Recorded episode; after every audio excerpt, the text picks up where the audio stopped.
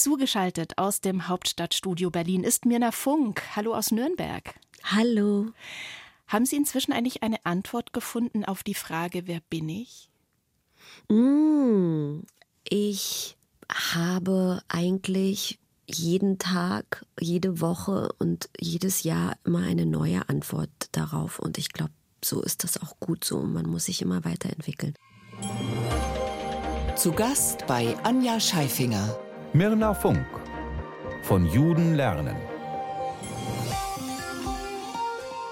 So heißt nämlich Ihr neues Buch und darin thematisieren Sie nämlich genau dieses Wer bin ich? Sie sind als Erwachsene erst zum Judentum konvertiert. Sind Sie dann in diesem Fach von Juden lernen eine Lehrende oder eine Lernende?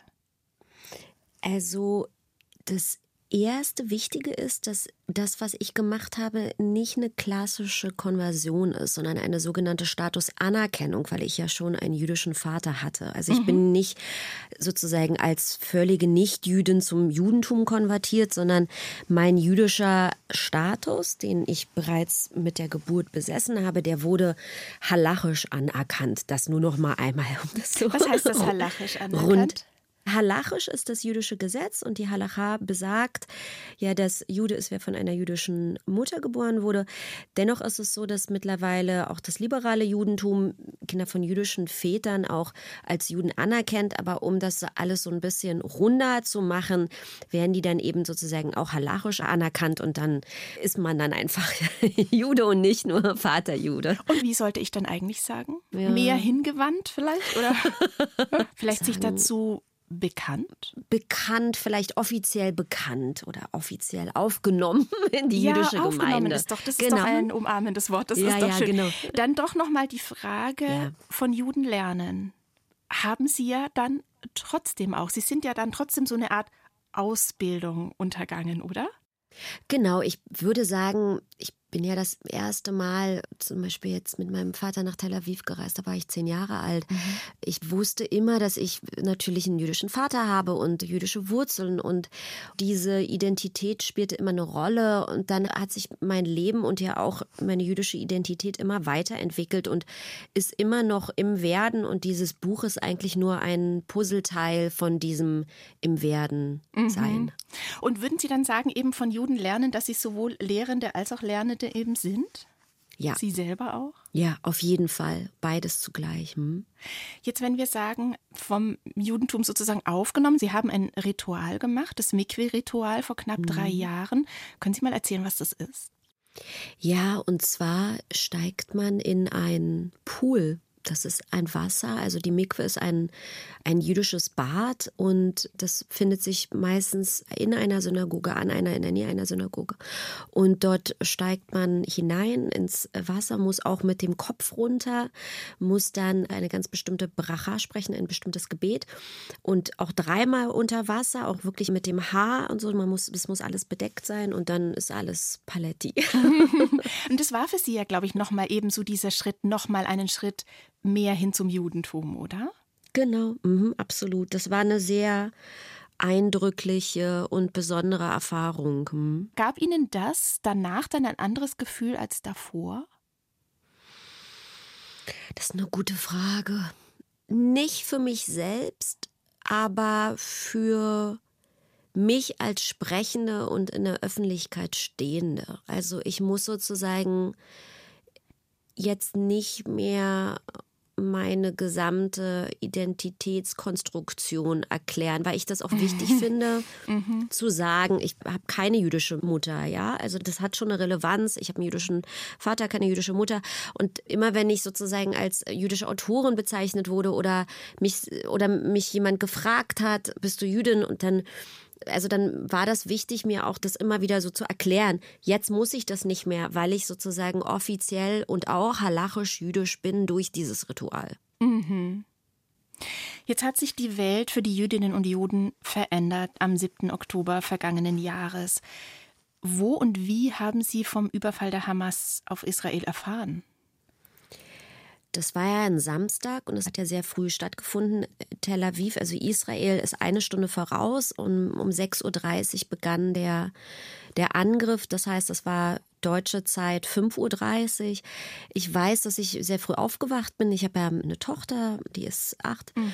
Und relativ schnell haben sich auch Freunde von mir in Israel gemeldet. Ich habe mit denen Kontakt gehabt, die haben mir Videos geschickt. Ich folge natürlich auch auf Social Media israelischen Kanälen. Und um 10 Uhr war ich eigentlich schon vollkommen informiert und wusste, was da gerade passiert. Und es wurde ja auch, also wichtig zu verstehen, dass die Hamas selbst ja über ihren Telegram-Kanal von der ersten Minute an Videos und Fotos gepostet hat und verbreitet hat, diese Attacke. Und so wurden auch die meisten Israelis informiert und erfuhren davon. Mhm. Können Sie sich noch erinnern, ich nehme an, ja, was Ihnen durch Kopf und was Ihnen durchs Herz gegangen ist? Also, was mich am meisten schockiert hat, war ein Video aus Derot. Das ist einfach von diesen Hamas-Terroristen, diesen schwer bewaffneten Hamas-Terroristen auf diesen Jeeps, wie die eben so durchs Derot fahren. Und wenn man halt viel in Israel ist, weiß man, das ist, okay, das ist eine Stadt, die ist halt relativ nah, liegt die am Gazastreifen, aber sie ist sozusagen nicht am Gazastreifen oder sie, es ist einfach eine israelische Stadt. Mhm. Und dass durch diese israelische Stadt plötzlich bewaffnete Hamas-Terroristen auf Autos fuhren, das war wirklich so, wo ich so gedacht habe, okay, krass. Also was, was ist hier jetzt eigentlich los? Und ich war schockiert und voller Angst, aber man war ja auch die ersten Stunden und auch fast schon die ersten drei Tage wusste man ja überhaupt nicht, wie viele Menschen sind umgekommen, wie viele Terroristen sind eingedrungen ins Land. Und es gab sehr viele Fragezeichen und, und sehr viel, sehr viel Angst. Sie sind Schriftstellerin, Sie sind Kolumnistin. Kann man überhaupt Worte finden für dieses Leid? Ja, das ist eine schwierige Frage. Hm, das ist ja die Aufgabe eines Schriftstellers oder einer Autorin, Worte zu finden. Ich habe das versucht in, in diesen Wochen danach auf unterschiedliche Weise. Die Worte verändern sich ja auch mit der Zeit, mit dem eigenen Gefühl dazu. Die Worte verändern sich, ob man hier in Berlin ist oder ob man in Tel Aviv ist. Die Worte verändern sich auch. Ich war, bin ja vor zwei Wochen erst aus Tel Aviv zurückgekommen und war fast einen Monat in Israel und war auch in den angegriffenen Kibbuzim. Ich war am Gazastreifen, also wirklich direkt an der Grenze, am Zaun. Und auch das verändert die Worte und man ringt nach ihnen. Und mh, mm, die wenigsten Worte habe ich vor allem für den Schmerz darüber, dass der Schmerz andauert, seit jetzt mittlerweile vier Monaten, weil immer noch über 100 Geiseln, man glaubt, es sind 136, wie viele davon noch leben, weiß man nicht. 136 Geiseln, darunter ein Baby, was jetzt gerade vor zwei Wochen ein Jahr alt geworden ist, befinden sich sozusagen immer noch in den Händen der Hamas und man bekommt die nicht raus. Und das ist eine sehr spezielle Form des Ausgeliefertsein und dafür gibt es, für diesen Schmerz des Ausgeliefertseins, gibt es kaum Worte. Eins zu eins der Talk mit der jüdischen Schriftstellerin Mirna Funk, die sich die Frage, wer bin ich, öfter in ihrem Leben stellt, wie wir gerade gehört haben, fast jede Woche. Wie hätte denn die siebenjährige Mirna in Ostberlin darauf geantwortet? Hm. Wie hätte die darauf geantwortet? Also das kommt, glaube ich, ein bisschen drauf an, ob das die Siebenjährige vor der Flucht meines Vaters oder nach der Flucht meines Vaters war. Beginnen wir mal mit der Siebenjährigen davor. Mhm. Also die siebenjährige Myrne in der DDR. Ich glaube mich zu erinnern, dass die eigentlich ein ganz fröhliches Mädchen war. Die war aber auch schon auch sehr so selbstbestimmt und gleichzeitig aber auch verunsichert von der Welt. Die hatte sehr unterschiedliche, unterschiedliche Perspektiven, glaube ich. Mhm. Äh, sie war auf jeden Fall schüchterner als Menschen denken, dass ich bin, aber die bin ich auch schon noch. Also ich habe auch so eine Schüchternheit in mir, die man, glaube ich, immer unterschätzt.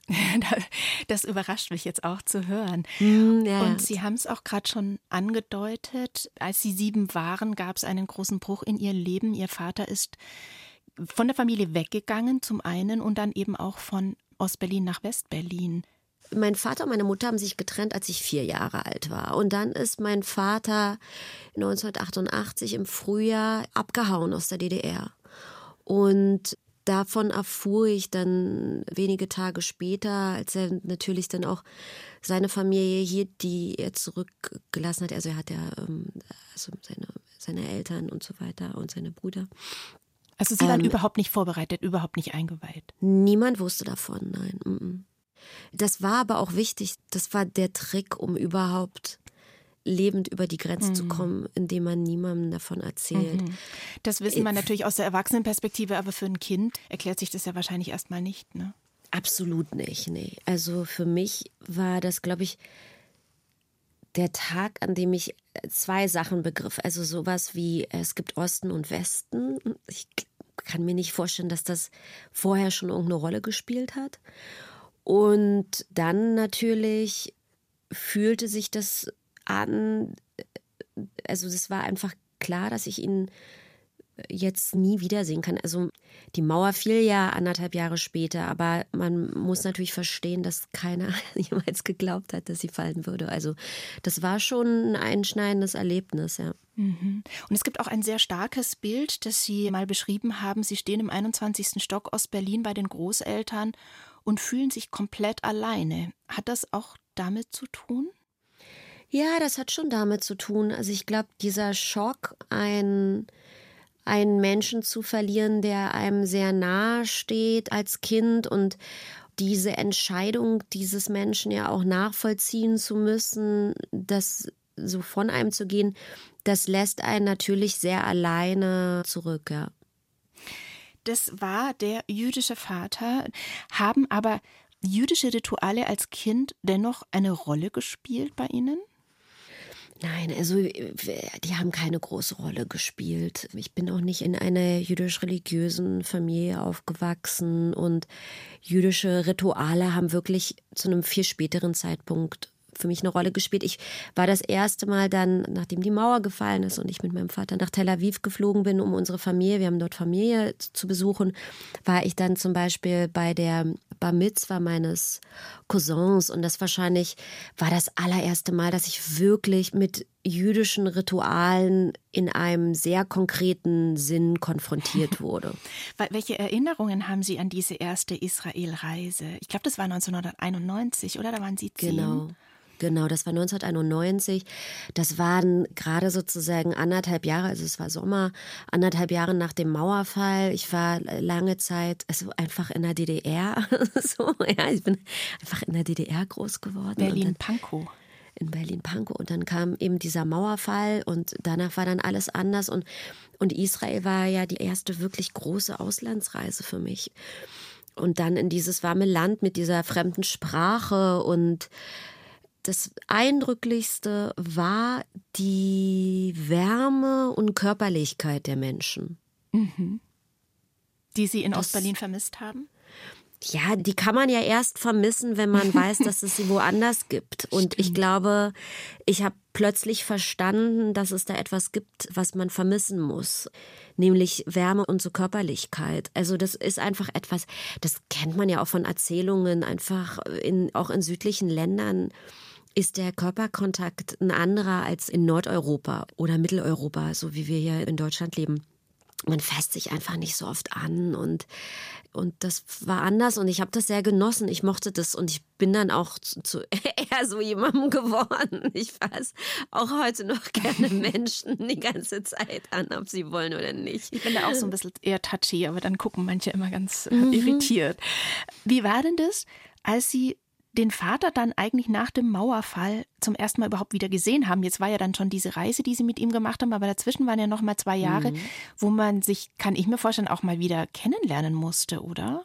Ja, ja, absolut. Also ich kann mich natürlich noch sehr an den ersten Abend erinnern, wie wir von Ostberlin nach Westberlin mit der S-Bahn gefahren sind. Und es war ja eine Zeit, da gab es keine Handys und so. Mhm. Und ich weiß, dass ich mich mit meiner Mutter, wir haben uns dann ganz doll verfahren und sind falsch ausgestiegen. Und dann mussten wir zu einer Telefonzelle und da dann, weil nur meine Großeltern hatten einen Festnetzanschluss und die mussten dann mit meinem Vater über, also das war alles ganz kompliziert, um es klar zu machen, wo wir dann eigentlich hin müssen. Und irgendwann haben wir es dann geschafft. Und dann, genau, und dann waren wir da bei meinem Vater in der Wohnung und in Westberlin. Und es bestand ja auch noch so eine Art Grenze. Man ist dann immer, also ich habe dann die Wochenenden dann, ich glaube jedes zweite oder wann das war, ich weiß es gar nicht mehr genau, aber ich bin dann natürlich rüber und habe dann die Wochenenden wieder bei meinem Vater verbracht und das war auf jeden Fall ein Annähern.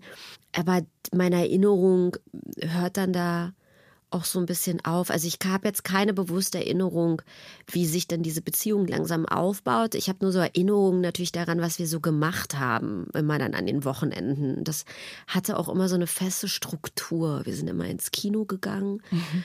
Freitagabend und wir waren essen im Asiaten und ich habe natürlich ganz viel einfach neue Dinge auch gelernt und entdecken können, die ich vorher so nicht kannte aus der DDR. Es gibt noch einen berühmten Uropa, den Sie haben, Stefan Hermlin, hm. bekannter DDR-Schriftsteller. Welche Rolle hat der in Ihrem Leben gespielt oder hat er gar keine Rolle gespielt?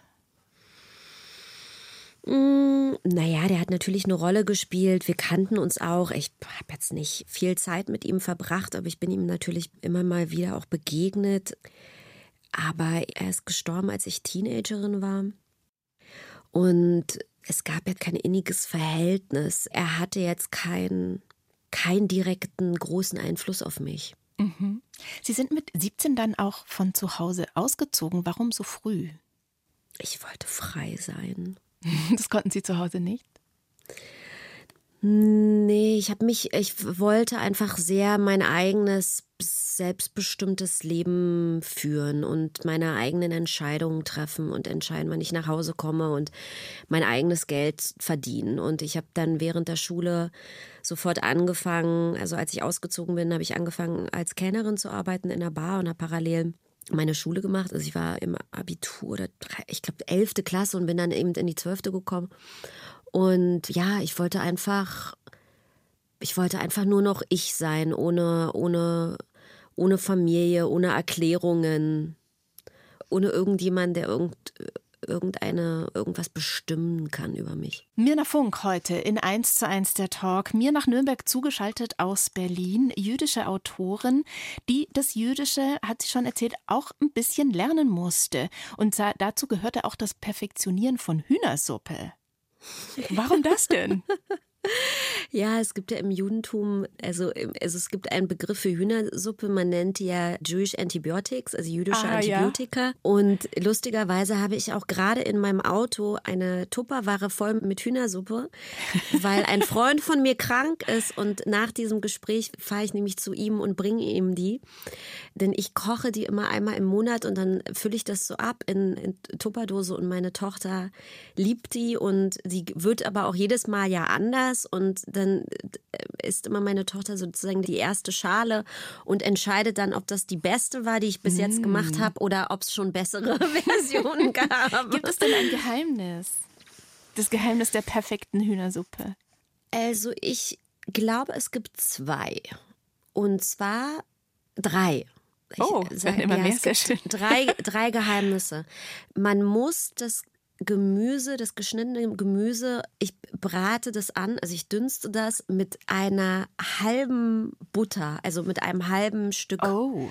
Viel. Butter? Ja. Mhm. Ja, genau, ich bin Butterfan. Ich mache sie komplett ohne, also muss ich mal das ändern vielleicht. Mhm. Ah ja, nee, ich nehme richtig so ein halbes Stück Butter und dünste das Gemüse und dann kaufe ich immer noch mal extra Sellerie.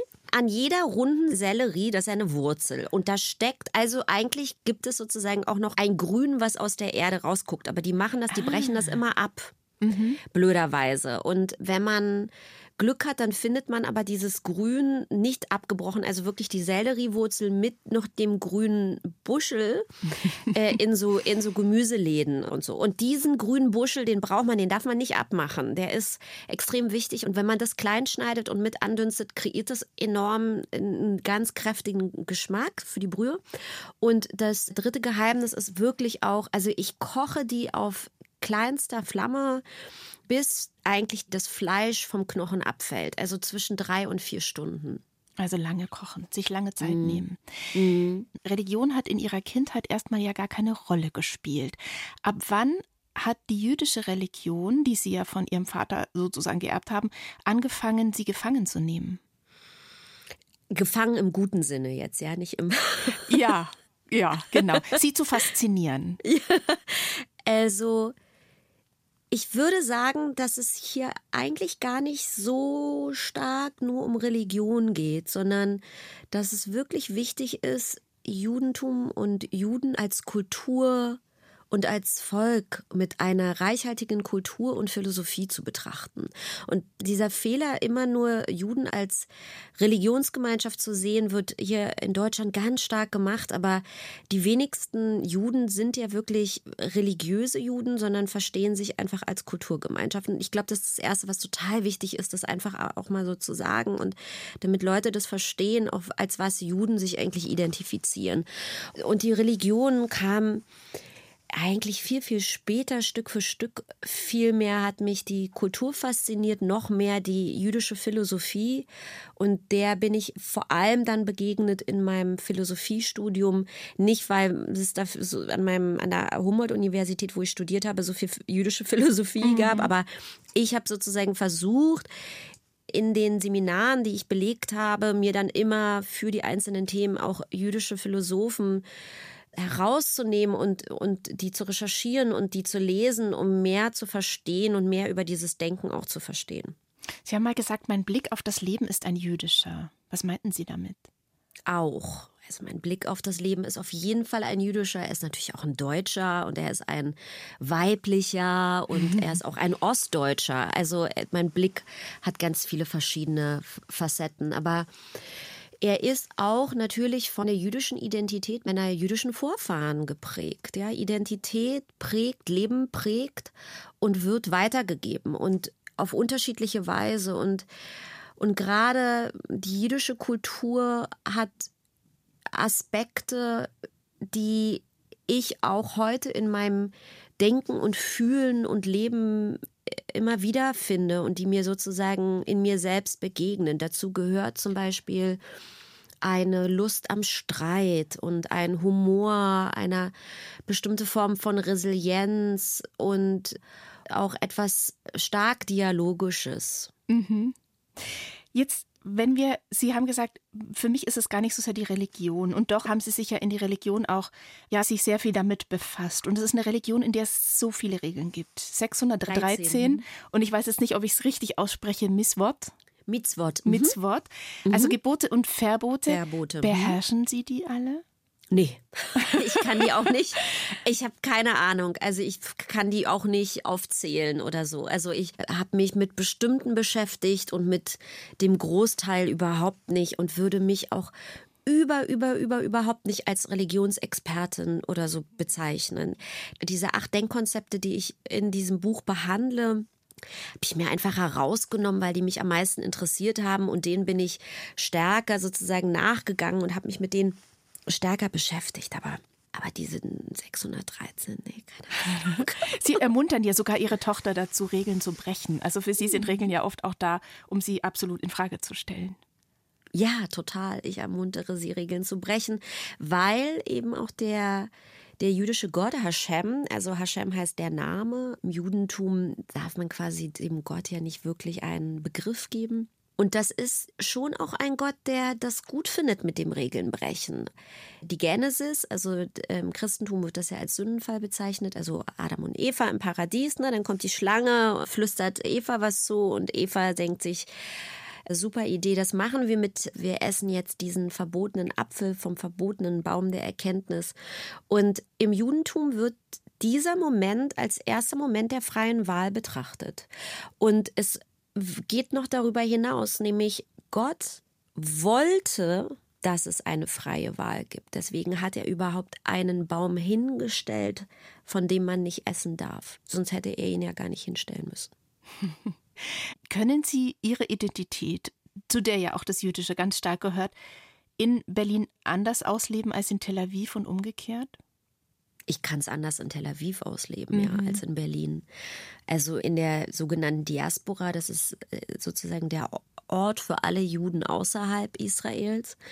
In der Diaspora ist jüdisches Leben immer ein bisschen artifiziell. Ne? Also man man geht dann in eine Synagoge, um irgendwie jüdisches Leben zu leben, oder man feiert, also das ist jetzt nicht so artifiziell, aber man feiert mit seinen Freunden zu Hause Schabbat oder so, ja. Und in Tel Aviv oder in Israel gibt es eine Normalität des Jüdischseins, die fast schon dazu führt, dass die Identität des Jüdischseins aufgelöst wird. Und mhm. das mag ich sehr gerne. Weil es also einfach nicht man, mehr diese Besonderheit auch hat. Genau. Oder? Es so ein Selbstverständnis hat. Genau. Es, man ist so selbstverständlich Jude, dass es keine Rolle mehr spielt. Und das hat etwas extrem Befreiendes und Angenehmes. Wie oft sind Sie heute in Israel? Sie haben ja schon erzählt, Sie sind vor zwei Wochen erst wieder hierher gekommen. Oh, ich bin so oft. Ich bin jeden Monat. Also ich lebe wirklich, ich würde sagen 65, 35. Also 65 in, in Berlin und 35 in Tel Aviv. Ah, doch so viel. Ja, ja. Ich bin Frau Funk, wo bleibt Monat Ihr ökologisches Gewissen? das muss leider. Ähm, Sie ein ähm, bisschen beißen. Das, das ist nicht dort, wo mein Herz ist, auf jeden Fall.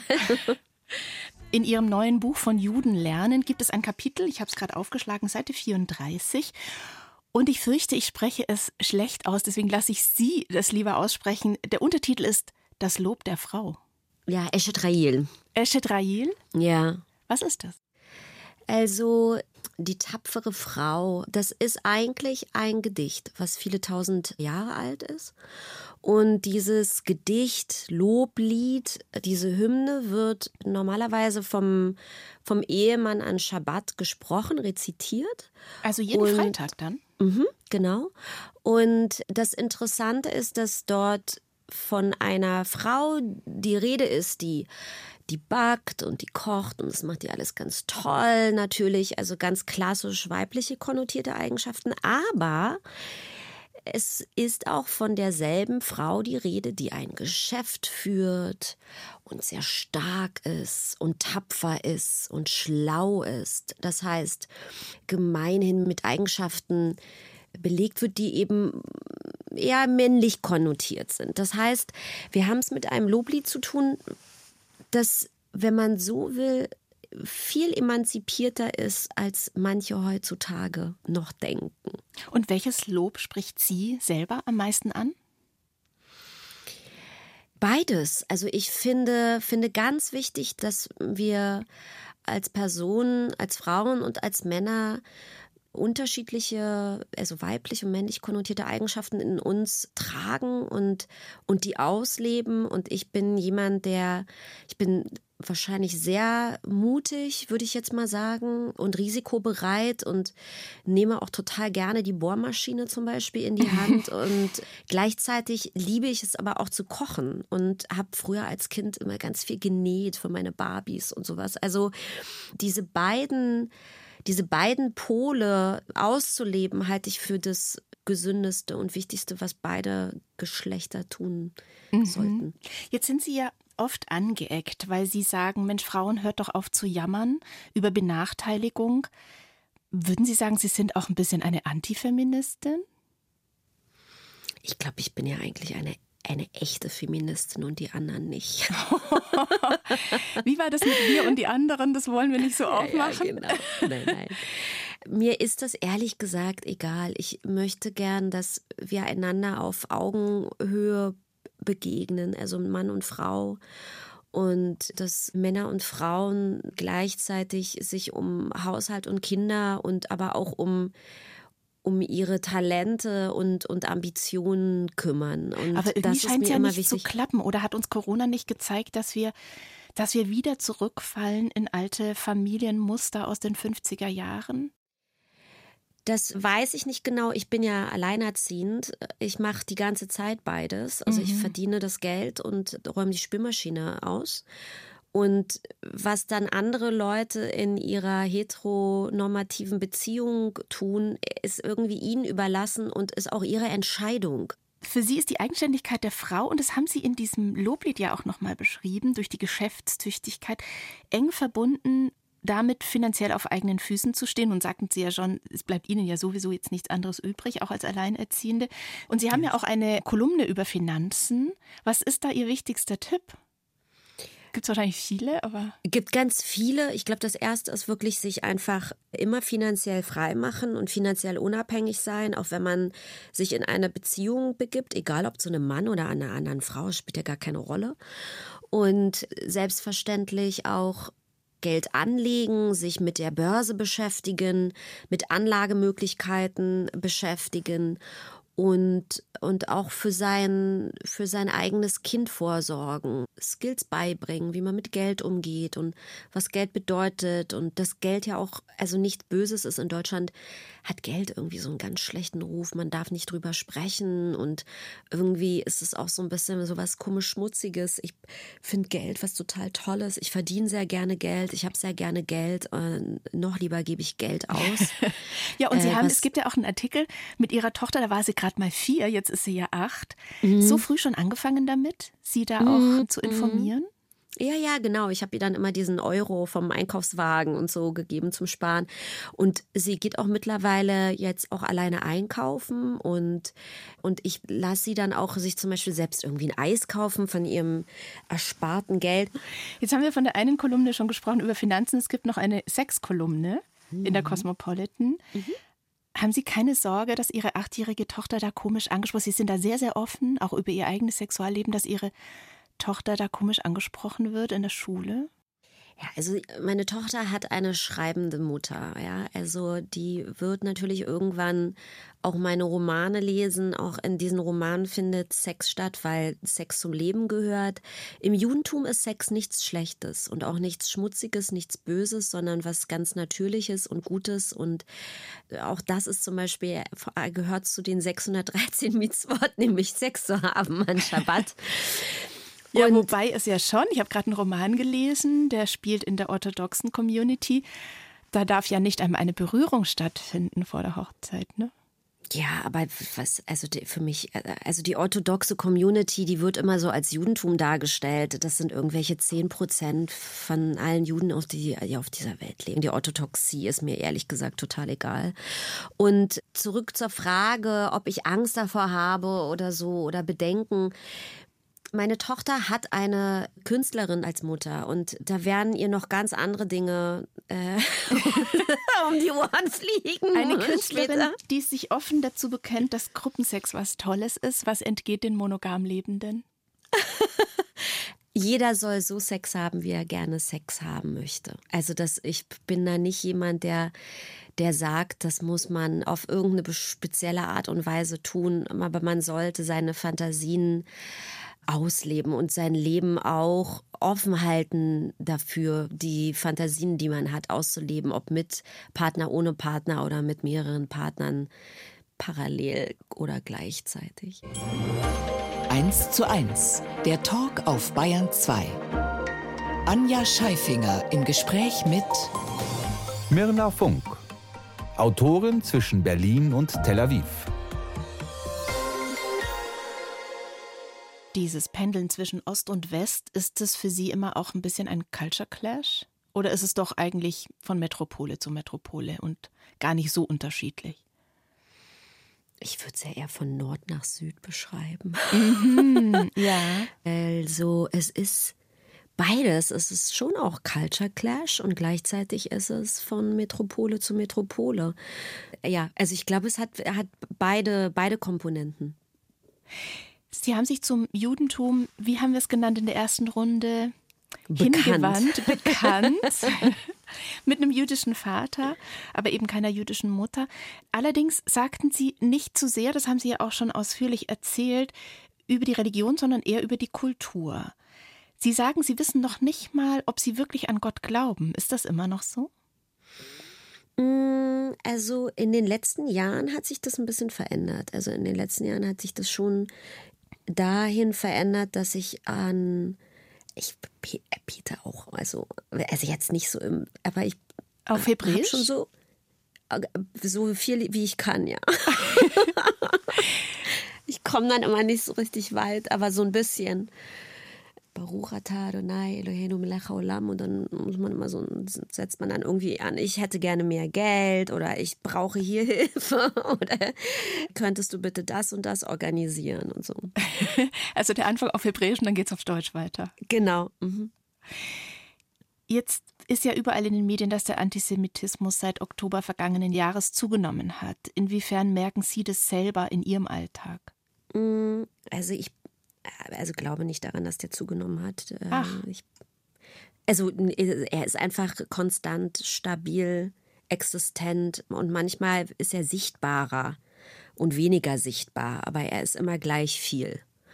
Und ich habe vor genau vor zehn Jahren im März angefangen, meinen Roman Winternähe zu schreiben, in dem es auch um Antisemitismus in, in, der, in Deutschland ging, in der deutschen Gesellschaft. Und wenn man diesen Roman jetzt zur Hand nimmt, hat man das Gefühl, ich habe ihn gestern geschrieben. Und daran, da merkt man dann, dass da, dass wir manchmal gerne die Augen vor der Realität verschließen. Und ich merke das natürlich auch. Und immer wenn zwischen Israel und der der Hamas eine kriegerische Auseinandersetzung herrscht, dann erleben Juden das natürlich auch ganz stark in der Diaspora, ob wir jetzt unsere Namen auf so Apps geändert haben, auf, eine, auf Liefer-Apps oder auf Taxi-Apps und Über-Apps in den letzten Monaten. Oder ich zum Beispiel, was ich nie gemacht habe, meine Haustür extrem verbarrikadiere, wenn ich zu Hause bin und auch schlafen gehe. Also so richtig abschließe von innen und nochmal mit so einem Sicherheitsschloss. Das ist, was ich nie gemacht habe, das mache ich seit dem 7. Oktober zum Beispiel. Beispiel. Ja. Haben Sie da jemals überlegt, nach Tel Aviv zu ziehen, ganz zu ziehen mit Ihrer Tochter? Ja, ich habe ja schon mal fast anderthalb Jahre in Tel Aviv gelebt, nämlich als ich das letzte Mal vor zehn Jahren rübergezogen bin. Auch während der letzten wirklich richtig, richtig großen kriegerischen Auseinandersetzung zwischen Gaza und Israel. Und habe damals schon meine Aliyah beantragt, also das ist die, die Einbürgerung. Ich bin dann schwanger zurückgekehrt und dann kam mein Roman und dann habe ich in Berlin gelebt und dann musste das jetzt auch alles erstmal irgendwie hier in Berlin mit meinem Lebensmittelpunkt stattfinden. Aber es ist auf jeden Fall so, dass ich mir sehr viele Gedanken mache und auch äh, aktuell doch relativ strategisch und pragmatisch plane, diesen Lebensmittelpunkt nach Tel Aviv zu verlegen, ja. Wissen Sie dann schon wann? Also gibt es dafür tatsächlich schon also ganz konkrete Pläne? Äh, ja, also ich würde es eigentlich gerne diesen Sommer machen, aber man, ich verschwinde ja nicht aus Berlin. Ich glaube, es geht eher sozusagen darum, wo möchte ich jetzt erstmal, dass meine Tochter auch zur Schule geht und das ist im Moment ist das Tel Aviv. Das ist der Ort, an dem ich glaube, jetzt erstmal die nächsten Jahre verstärkter leben zu wollen, als ich es bis jetzt getan habe. Im Moment gibt es ja viele Demonstrationen für Demokratie, gegen Rechtsextremismus in Deutschland. Nie wieder ist jetzt. Ist das, was Ihnen auch Hoffnung gibt? Also, erstmal finde ich das immer wichtig, wenn Menschen sich engagieren und politisch engagieren und auf die Straße gehen. Dennoch muss man natürlich ganz klar sagen, dass diese Demonstrationen sehr stark sich sozusagen gegen die AfD wenden und gegen Begriffe wie eben rechts und gegen Faschismus. Manchmal bin ich mir nicht sicher, was die Leute eigentlich darunter verstehen. Ja, also was ist eigentlich rechts und was ist Faschismus? Und dann ist es so, dass bei vielen dieser Demonstrationen eben auch Plakate zu sehen sind, die jetzt nicht gerade judenfreundlich sind. Ja, also Zionismus ist Faschismus oder Zionismus ist Rassismus oder Zionismus ist rechts und also, also diese, diese Vorstellung, auch diese Trennung zwischen Zionisten und Juden, die da von doch eher diesem pro-palästinensischen Block seit vielen Monaten betrieben wird, oder aber nicht ja, seit vielen Monaten, ne? Das ist eine alte antizionistische Propaganda aus der, noch aus der Stalinzeit und dann später ja auch aus der Sowjetunion. Halte ich für ganz fatal und ganz falsch. Ich bin selber Zionistin Zionismus bedeutet nichts weiter als das Selbstbestimmungsrecht des jüdischen Volkes und das Recht auf einen eigenen Staat. Und mehr ist Zionismus nicht. Und wer immer glaubt, irgendwie Zionismus, den irgendwie zu erweitern und daraus ein Feindbild zu kreieren, der ist für mich eben auch faschistisch, auch wenn er auf eine antifaschistische Demonstration geht. Gibt es sonst was, was Ihnen Hoffnung macht? Ja, Hoffnung ist, äh, ja, ich musste so, Hoffnung, weil ich gerade gestern mit jemandem über Hoffnung gesprochen habe. Hoffnung ist für Juden ja äh, was ganz Wichtiges. In der israelischen Nationalhymne geht es um Hoffnung. Und man braucht Hoffnung, um weiterzumachen. Nicht zu hoffen, muss man sich leisten können. Und ich habe Hoffnung, wenn ich meine Tochter sehe. Ne? Mhm. Schön. Also dann habe ich Hoffnung. Wenn Kinder, Kinder, Kinder schenken mir Hoffnung. Ganz herzlichen Dank für diese Stunde 1 zu 1 Talk und ich sage Shalom, Mirna Funk. Dankeschön.